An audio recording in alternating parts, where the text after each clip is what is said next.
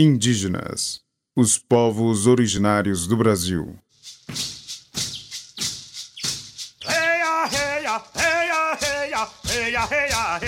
A língua é uma das formas de identificação de um povo. O sentimento de pertencimento passa pela experiência linguística e gera parte da identidade de um grupo. A pluralidade linguística é uma característica dos povos originários, diferenciando cada um deles de forma singular.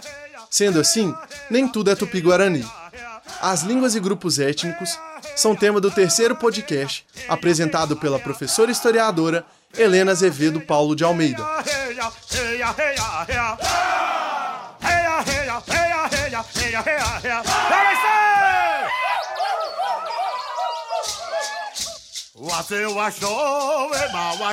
Para falarmos dos povos originários do Brasil, precisamos compreender quem são, quantos são e qual a linguagem utilizada por eles. Estamos em 2018 e o que podemos dizer é que os povos indígenas são muitos. Só no Brasil estima-se cerca de 900 mil indígenas e esse número só cresce. De acordo com o censo de 2010, são quase 300 mil só nos estados do Amazonas, Mato Grosso do Sul e Bahia. Atualmente, são cerca de 300 etnias diferentes entre si.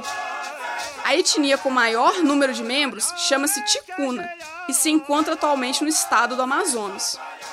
Antes da invasão portuguesa, esse número era maior. Estima-se a existência de cerca de 1.400 povos indígenas com até 8 milhões e meio de habitantes. As línguas indígenas também têm uma grande variedade, com 274 línguas faladas só em território brasileiro. Ah, e as línguas indígenas merecem um destaque. Você sabia que até no século XIX, uma das línguas mais faladas no Brasil era o Inhangatu? Também conhecida como língua brasílica, uma língua pertencente ao tronco linguístico tupi, uma língua indígena. E existem diversos troncos linguísticos no Brasil, que dão origem a muitas famílias linguísticas. Por exemplo, Tupi-Guarani não é o nome de um povo indígena, e sim de uma família linguística. Essa família linguística está no tronco linguístico tupi e dá origem a várias línguas, como o Anambé, o Araueté, o Guarani, dentre outras. A língua é uma fonte importante para pensar as resistências indígenas. Não se pode esquecer que, em muitos lugares, não só no Brasil, uma das primeiras ações para o domínio dos povos foi proibir a língua de origem, uma forma muito violenta de intimidar todo um povo. A proibição de uma língua é uma das principais formas de desestruturar grupos inteiros e desarticular formas de resistência. A própria obrigatoriedade do português como única língua oficial no Brasil demonstra isso. Em um país com 274 línguas, apenas uma é oficial. E não venham falar que não é possível um país ter mais de uma língua oficial. Paraguai, Porto Rico, Haiti, Canadá, dentre outros, mostram como isso é possível sim. Uma forma de resistência indígena é a valorização das línguas originais. É demonstrar também o quanto o próprio português utiliza dessas línguas.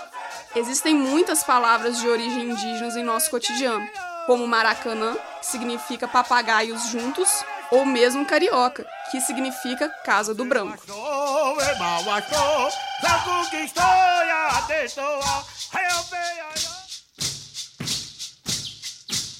Se você gostou do tema e quiser ampliar suas reflexões sobre línguas e grupos étnicos no Brasil, sugerimos a você a leitura da tese de doutorado de José Ribamar Bessa Freire, defendida em 2003 na Universidade do Estado do Rio de Janeiro, intitulada Da Língua Geral ao Português, para uma história dos usos sociais das línguas na Amazônia.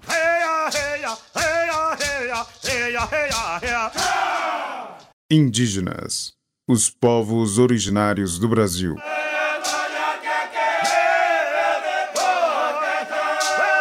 Roteiro: Glaucio Santos, Helena Azevedo, Paulo de Almeida e Vitor Amaral. Pesquisa e apresentação: Helena Azevedo, Paulo de Almeida. Locuções de abertura e encerramento: Glaucio Santos e Vitor Amaral. Captação de áudio, edição e sonoplastia: Cimei Gonderim.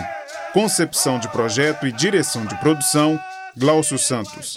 Apoio Grupo Cultural Wale Funiô, Jacildo Ribeiro, Carla Landim, Povo Paiaiá, Ademário Ribeiro, Danilo Nonato e Rômulo Ferreira.